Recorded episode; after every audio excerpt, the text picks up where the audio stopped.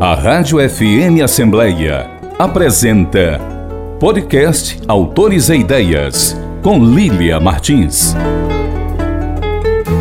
Se uma cidade pode narrar sobre si mesma a partir das imagens que povoam suas superfícies, o que enunciações visuais contam de Fortaleza?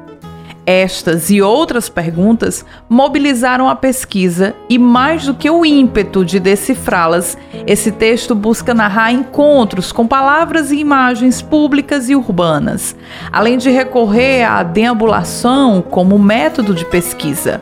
Para a autora, essas narrativas desnudam a cidade e Fortaleza deixa-se a conhecer não do alto ou de cima, mas a partir do chão da rua da perspectiva do que faz a cidade.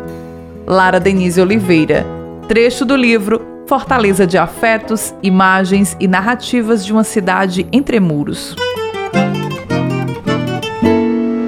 Olá, ouvinte, bem-vindo ao Autores e Ideias. Eu sou Lilian Martins e vou estar agora na sua companhia. É muito bom ter você aqui, sempre acompanhando o nosso programa, seja no rádio, através do site da Assembleia Legislativa do Ceará e agora também nas principais plataformas de streaming.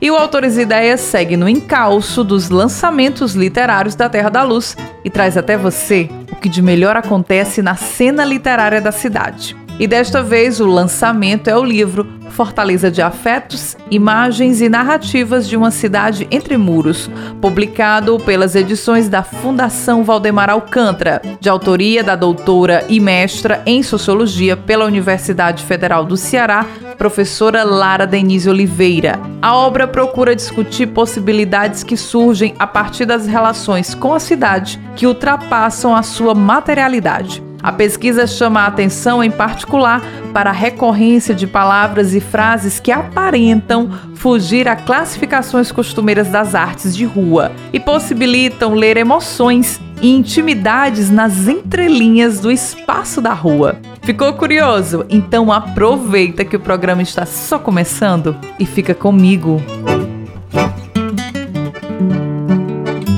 Lara Denise, seja muito bem-vinda ao Autores e Ideias. É um prazer recebê-la aqui. Oi, eu que agradeço. Para mim é uma honra compartilhar esse espaço, né, participar do programa, poder falar um pouquinho do livro, do processo e trocar essa ideia. Lara, o que, que os leitores podem esperar dessa publicação intitulada Fortaleza de Afetos, Imagens e Narrativas de uma Cidade entre Muros, publicada pelas edições da Fundação Valdemar Alcântara? Olha, eu acho um desafio, né? Dizer para o leitor o que é que ele pode esperar, né?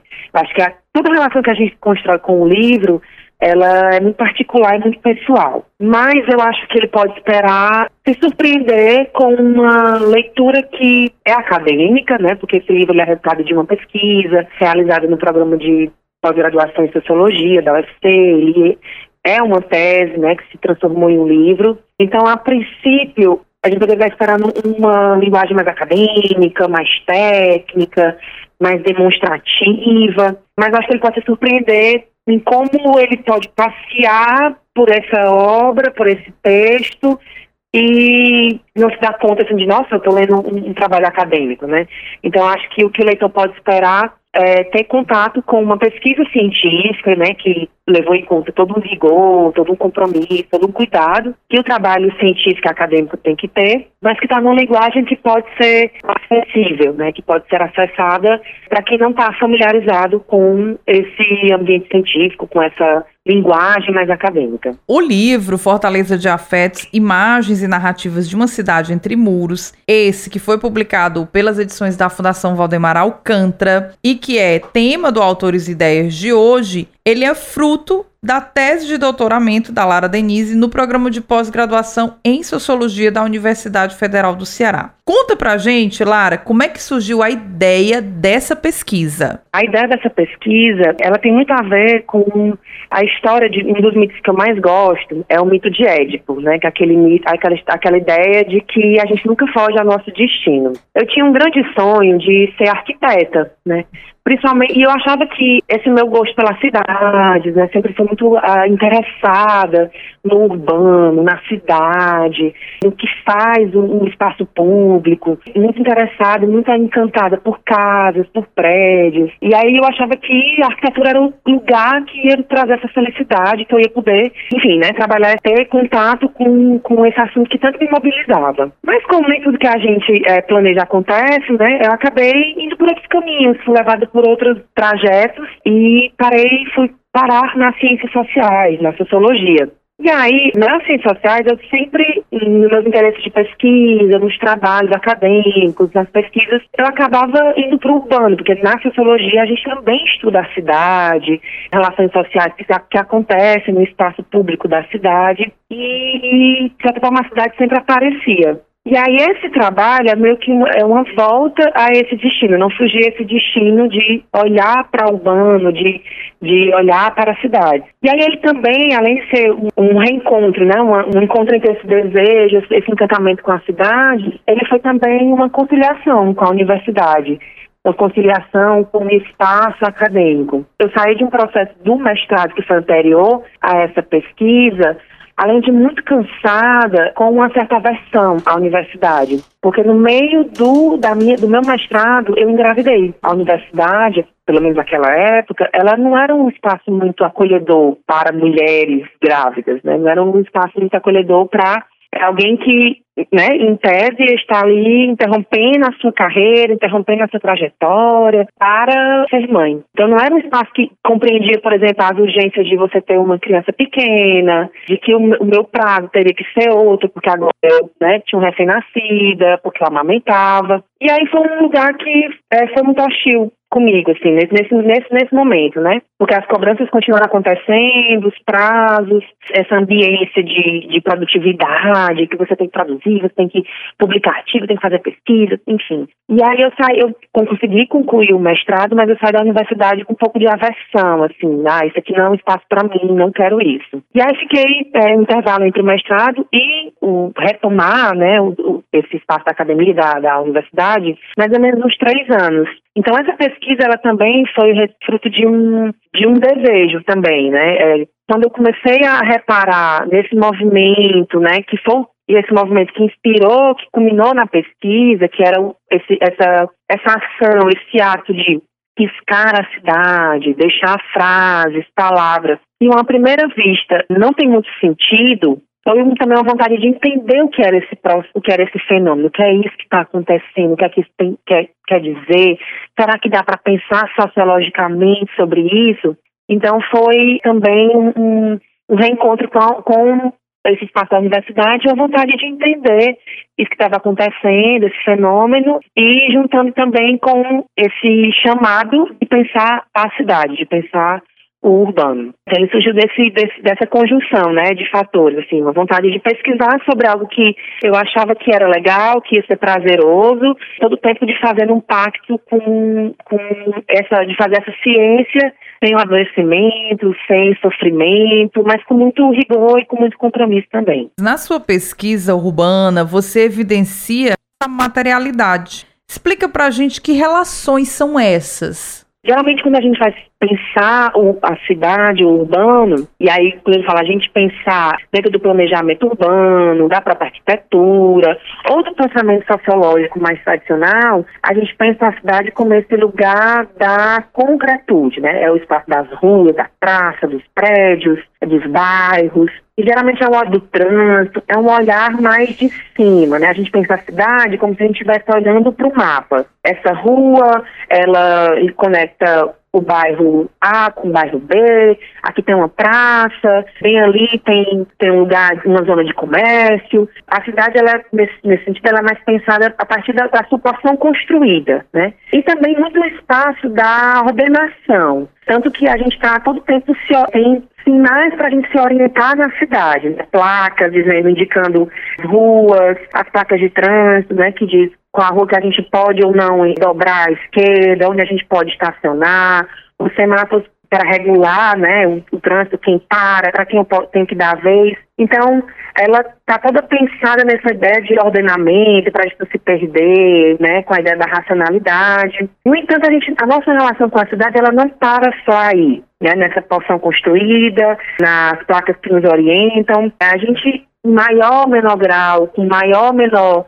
talvez, nível de reflexão e consciência, a gente também se relaciona com a cidade afetivamente, né? Basta a gente começar a refletir, por exemplo, quais são as nossos trajetos cotidianos, qual é aquele lugar que eu gosto de passar? Aquela rua que tem aquela calçada, que eu vejo uma casa que tem é, um jardim que eu acho bonito. E também o seu contrário, né? Quais são os lugares que eu evito? Eu não ando naquele, naquele bairro, determinado horário eu não passo por aquela rua. Quando eu faço esse trajeto, é, no final da tarde eu sinto o cheiro de café que sai de dentro das casas. Tem uma hora que quando eu tô voltando para casa, no entardecer, eu vejo é, entardecer bonito na cidade. Então, se a gente começar, talvez, a, a parar um pouquinho e, e, refletir, a gente também tem uma relação com a cidade que é de afetividade, né? E essa afetividade, ela inclui tanto o encantamento, o, o prazer, mas também a aversão, o medo, o nojo, o medo da mistura. Então, a ideia de pensar a cidade para além da sua porção construída é essa, de fazer um exercício que eu chamo de imaginação sociológica, né, que é um termo, inclusive, de um, de um sociólogo, da gente fazer essa conexão entre, peraí, o que é que tem para além né, do que já é pensado da cidade, da sua porção construída,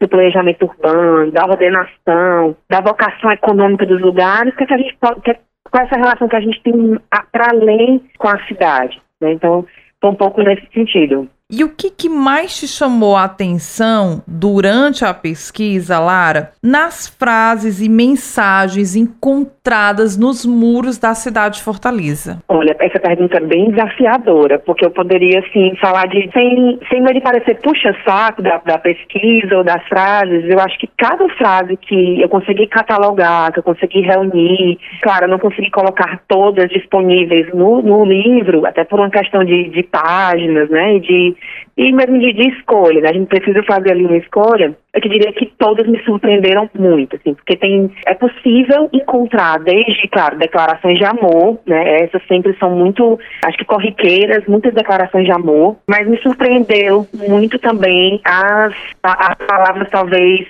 e as frases de tom mais erótico, sabe? Assim, fiquei pensando, sempre que eu encontrava alguma coisa mais erótica, me surpreendia. Acho que pelo tom, né, do, a, a coisa do erotismo, pelo erotismo ser algo que está mais na esfera da intimidade, né, do restrito, e encontrar uma, uma frase, uma palavra nesse tom, assim, na rua, é, me causava um impacto, sabe?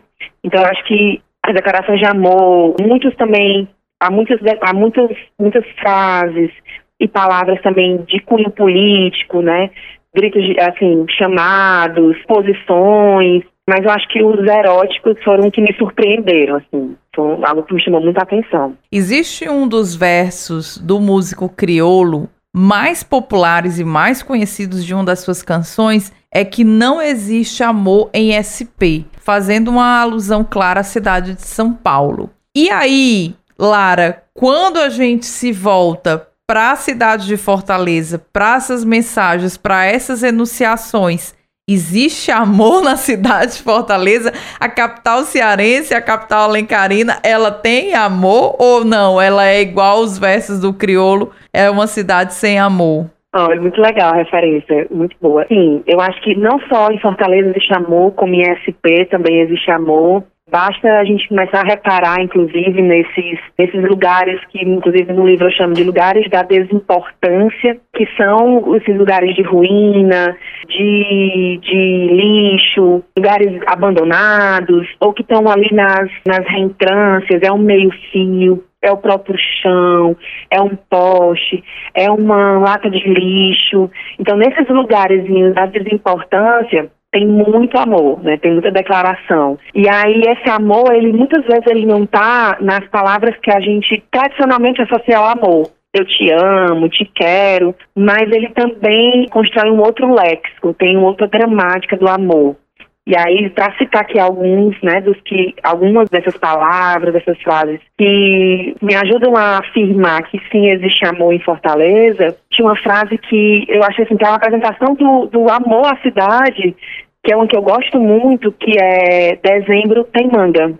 E aí pode ser, assim, a, primeira vista pode parecer bobo, sem sentido, como assim dezembro tem manga? E aí a gente começa talvez a, assim, a, a pensar que peraí, dezembro é o final do ano, o final do ano que se tem manga é o final da, da, né, da floração, da época que vai ter manga na, nos pés, tem muito pé de manga ainda em Fortaleza, eles resistem, pé de manga ele é, não tem como controlar para onde vai crescer, e aí as pessoas podem livremente ali pegar aquela manga, então isso é uma declaração de amor também, né, pensar de que a declaração de amor às plantas, à própria árvore, mas também a uma outra temporalidade, né? Eu não estou dizendo que em dezembro é final do ano, é época de entregar trabalhos, é época de Papai Noel, compras, testes, mas é época que na cidade, ou na, na, na planta, na, nessa árvore, vai ter essa fruta, manga que não é uma refeição, mas que segura uma onda ali de, né, de matar a fome por um, por um momento, ou só de, né, essa relação afetiva com os pés de, de plantas, pés, os pés de frutas, né, de, que existem nos quintais. Então, acho essa uma declaração de amor, né, a cidade, a outra temporalidade. O professor Bozarquielo Silva, da, da a, o professor José Bozartiello, da, do curso de Geografia da UFC, ele argumenta que Fortaleza é uma cidade sertaneja, que é uma cidade muito composta, tecida, feita por pessoas que vieram do interior. E aí eu acho essa frase, assim, um, um, uma conexão com esse, esse argumento dele, né? É, de, nós somos uma metrópole, uma cidade que inclusive passou agora, né, na, em número de, população, ultrapassou outras cidades do país, e ainda ser uma cidade que é, alguém parou, né, e escreveu isso, né, dezembro tem manga. E aí outras declarações tantas, né? Tem uma história muito legal também de uma palavra que está escrita na Avenida Antônio Salles, que é uma avenida de muito movimento, né? De fluxo intenso. Não é um lugar que você vai, vai parando, vai olhando muitas coisas. E aí, nessa, na Avenida Antônio Salles, tem no muro também, lá em cima, assim, no cantinho, a palavra alegria, feita com ladrilhos, né, com, com restos de, de cerâmica. Então, assim, acho que esses são exemplos de como existe, sim, amor em Fortaleza. Que legal, que bonito. Dezembro tem manga. Adorei. Quais bairros da cidade de Fortaleza você percorreu nessas andanças para fazer a coleta para a tua pesquisa, Lara? Fortaleza, né, a gente sabe que é uma cidade é, muito grande e a gente é, pode falar, inclusive, sem, eu não tenho nem, nem medo de, de falar isso, de como é uma cidade que há cidades dentro da cidade. Então, há fortalezas dentro de Fortaleza para quem mora, por exemplo, na região do Grande Bom Jardim. É uma, uma cidade, né? Tem a região comercial, tem a área do centro cultural, das escolas, residencial, e aí você pode pensar para, inclusive, outros, outros territórios da cidade. E aí eu digo isso, inclusive, para justificar que eu não tive como dar conta de toda a cidade, assim, não acho que nem teria como uma pesquisa assim falar de toda a Fortaleza, né? E aí, uma maneira, uma escolha metodológica para fazer essa pesquisa foi escolher os meus trajetos cotidianos. Né? Então, a pesquisa acontecia quando eu estava nos meus trajetos cotidianos, que eram de casa para a universidade, de casa para a escola da minha filha, de casa para o trabalho, de casa para o meu lazer. E ela também acontecia quando eu não estava deliberadamente fazendo pesquisa. Então, às vezes, eu estava, sei lá, indo no supermercado perto da minha casa só comprar pão. E aí eu via uma frase, uma palavra. Então, eu tinha que, naquele momento, entrar no modo pesquisa, né? Então, e aí esses trajetos cotidianos, eles, eles, eles recortaram os bairros do Benfica, bairro de Fátima, Praia de Iracema e o centro da cidade, que eram os lugares pelos quais eu transito mais cotidianamente, né? Lara, e de alguma forma a tua pesquisa, esse contato etnográfico afetivo com a cidade, ele mudou o teu olhar em relação à cidade que você mora, à cidade que você vive, à cidade que a sua filha cresce? De alguma forma isso afetou o olhar da pesquisadora ou você conseguiu ter esse distanciamento seguro do teu objeto de pesquisa? Totalmente, fui totalmente afetada. Inclusive, eu sou a militante da pesquisa afetada, porque eu acho que não, Adorei. É, acho que não, não dá para ser essa, essa neutralidade, né? Não dá para, não, estou aqui pesquisando isso, mas não vou me envolver, né? E quando eu digo isso, eu posso inclusive correr o risco de parecer descuidada ou uma pesquisadora que, né, não levou em conta o, o cuidado e o rigor acadêmico que a pesquisa exige, não é isso? Mas é um, uma militância no sentido de que a gente, a gente se envolve com os nossos temas de pesquisa, né? E, inclusive, isso dificultou, inclusive, o processo de onde é, como, é, como é que eu encerro essa pesquisa. Essa pesquisa tem um ponto final, e aí ela não teve, né? É, ela precisou ser, vamos dizer assim, apresentada à universidade, porque eu tenho que cumprir um, um acadêmico, uma formalidade com a qual me comprometi, né, na universidade pública, e aí defendi a tese, cumpri esse requisito, né, para obter esse grau de, de, de, reconhecimento como pesquisadora, mas ela não acabou, porque cotidianamente, semanalmente, acho que quase diariamente, se eu estou andando por algum lugar e eu encontro com uma frase, com uma palavra, com um desenho, com um rabisco, eu automaticamente vou lhe parar, vou tirar foto, vou ler, vou, vou ficar pensando naquilo. Então, com certeza afetou muito meu olhar para a cidade, principalmente porque eu comecei a perceber que, a depender talvez do território, há uma conexão com as palavras e com as frases que são deixadas ali, né? Principalmente também porque acho que me chamou a atenção para o fato de que essa ideia da cidade ser como um lugar do, da, do anonimato, da impessoalidade, ela é um pouco quebrada, né? Quando você vê essas inscrições, esses escritos de rua, né? Quando alguém passa e deixa eu te amo, ou o beijo, alguém tem uma, um banco de uma praça que tem assim, revolucionários, beijem-se aqui, tantas outras frases, né, que, que tem, vai, vai convidando a ter uma outra relação com essa cidade, né? Ponto de as minhas, vamos dizer assim, os meus referenciais é, cartográficos serem essas palavras. Então, está andando por um lugar e, e, peraí, essa aqui é a rua do, do alento, ou aqui é a parede onde tem saudade.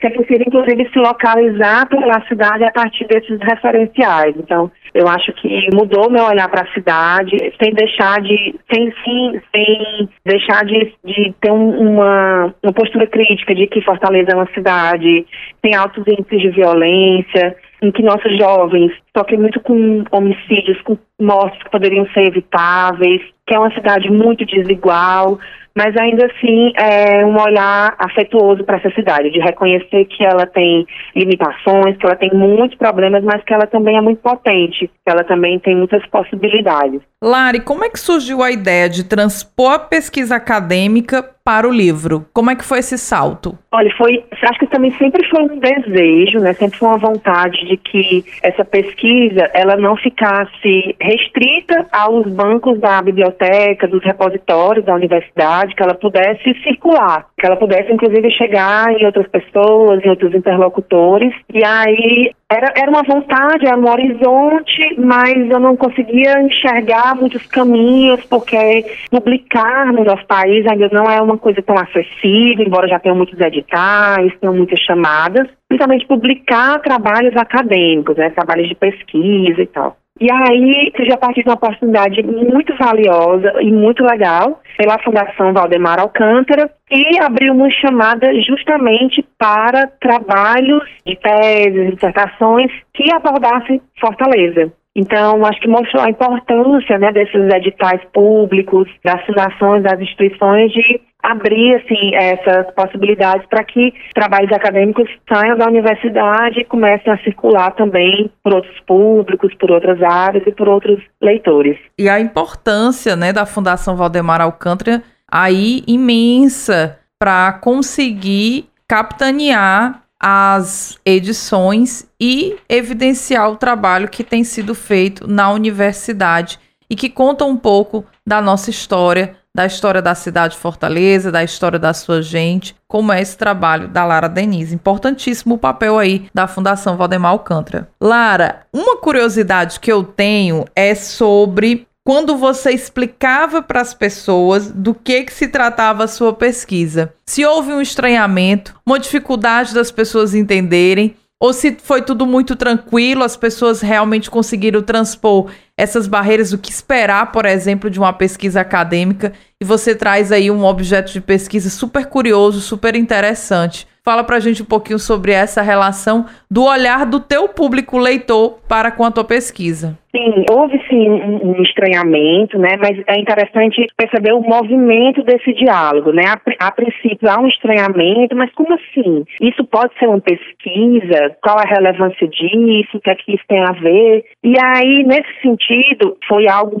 importante para abrir esse diálogo, para inclusive em processo, né? Quando a pesquisa estava acontecendo, estabelecer muitas conexões com, com outras pessoas, com esses leitores foi ter compartilhado a pesquisa em processo. Então, quando ela estava acontecendo, eu criei um, um blog onde eu ia compartilhando esses relatos né, da pesquisa e como ela, ela, ela tem um recurso muito forte de usar as imagens, né, porque era com o celular que eu registrava essas inscrições, porque o registro era super importante por conta da efemeridade dessas, dessas frases, dessas palavras. Eu tinha que registrar no momento em que eu via, porque é, pensar em voltar no outro dia ou depois não me garantiria que ela estaria lá. E aí, uma outra recurso metodológico foi ter criado um perfil no Instagram, que também se chama uma fortaleza de afetos. Então, em processo, enquanto a pesquisa ia acontecendo, à medida que eu ia né, reunindo, catalogando essas imagens, eu também fui compartilhando lá. E isso eu acho que ajudou ou contribuiu para que a pesquisa começasse a criar ecos né, né, nas, nos interlocutores, nas pessoas. Porque se a princípio, opa, peraí, como é que isso pode ser um tema de pesquisa? Que, que coisa estranha é essa? Quando você tem contato com essas imagens, é como se criasse, abrisse um portal, né? E acho que quem está escutando a gente agora, você vai começar, talvez depois dessa conversa, a prestar atenção nos seus trajetos cotidianos, enfim, né, no seu deslocamento, como essas inscrições também aparecem, né? Como essas frases aparecem, ou não só frases e palavras, mas é um, um cartaz, um desenho, um picho. Então, acho que a princípio causa um estranhamento, mas depois, como faz parte da nossa paisagem urbana, como está presente enquanto elemento visual no nosso cotidiano urbano, ela passa a fazer sentido. Opa, peraí, realmente eu começo a ver, né? Começar, eu não tinha prestado atenção, e é como eu disse, abre um portal a gente começa a reparar. Então, ter compartilhado o processo da pesquisa enquanto ela acontecia e também ter feito algumas salas públicas, né? Também durante esse momento, assim, eu visitei, muitas, eu visitei algumas escolas, espaços culturais, livrarias, rodas de conversa, falando dessa pesquisa então isso foi criando também uma, uma ambiência, sabe, para que ela fosse compreendida também. O lançamento do livro Fortaleza de Afetos, Imagens e Narrativas de uma Cidade Entre Muros, publicado pelas edições da Fundação Valdemar Alcântara, aconteceu no Centro Dragão do Mar de Arte e Cultura. Mas quem tem interesse na publicação, onde é que pode adquirir o livro, Lara? Explica pra gente aí todas as coordenadas. Inclusive, eu quero muito agradecer né, ao Centro Cultural Dragão do Mar por ter acolhido o lançamento desse livro. Acho que também fez todo sentido o lançamento também ter acontecido lá além de ter acontecido na fundação, na sede da Fundação Valdemar Alcântara, especialmente porque o Dragão do Mar, ele ocupa né, um lugar de, de afeto, na minha memória em relação à Fortaleza, e acho que também como espaço afetivo da cidade. E aí, é, o Dragão do Mar, ele tem uma, uma, particularidade que ele é, ele se comunica, né, ali com a cidade, tem espaços abertos, uma comunicação com espaço público, acho que ele tinha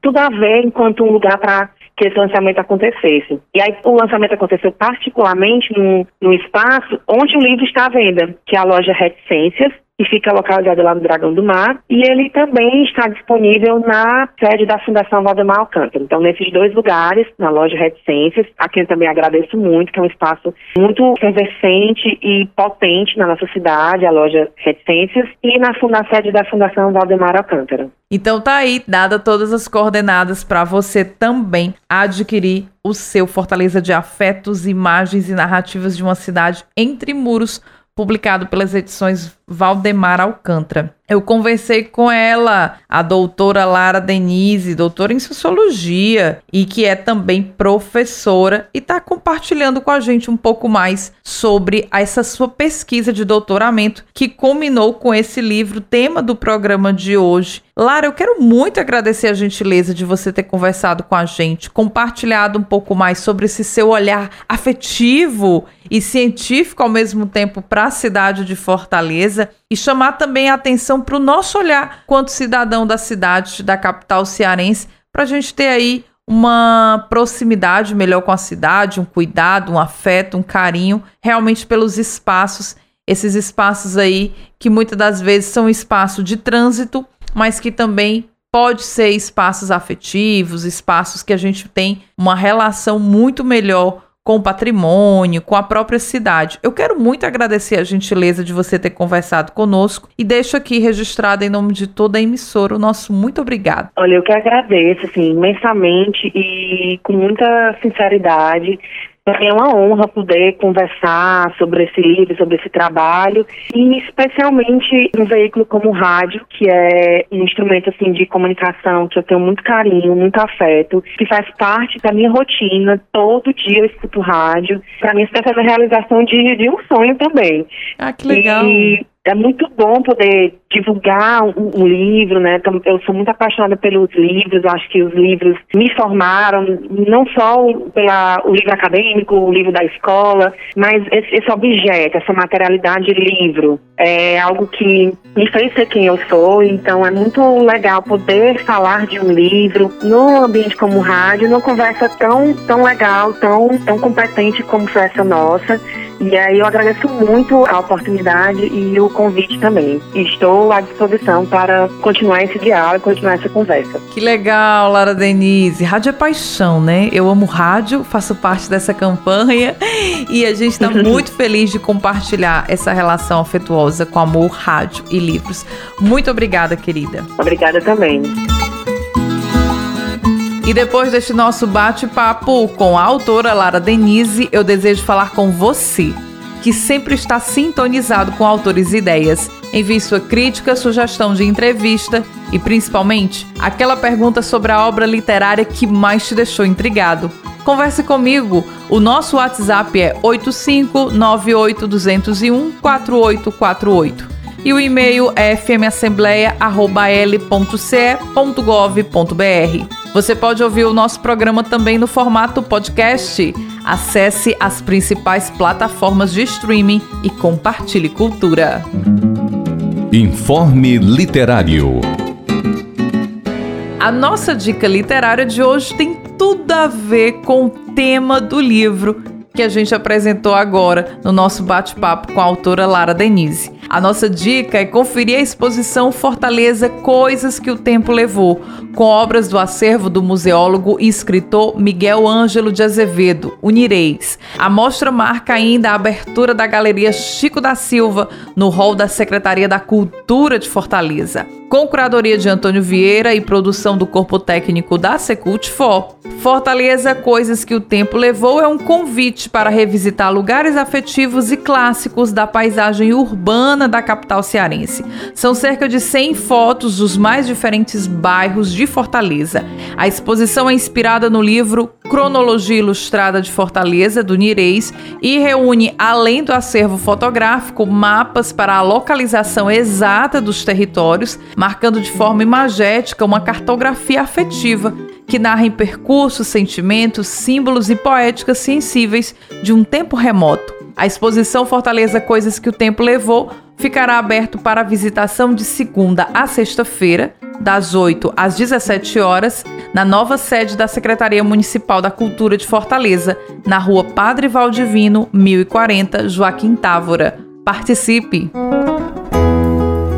A Rádio FM Assembleia apresentou podcast Autores e Ideias com Lília Martins. O programa Autores e Ideias tem produção e apresentação de Lília Martins e finalização de Nabucodonosor Queiroz gerente-geral da Rádio FM Assembleia, Tarciana Campos, e coordenador de programação e áudio, Ronaldo César.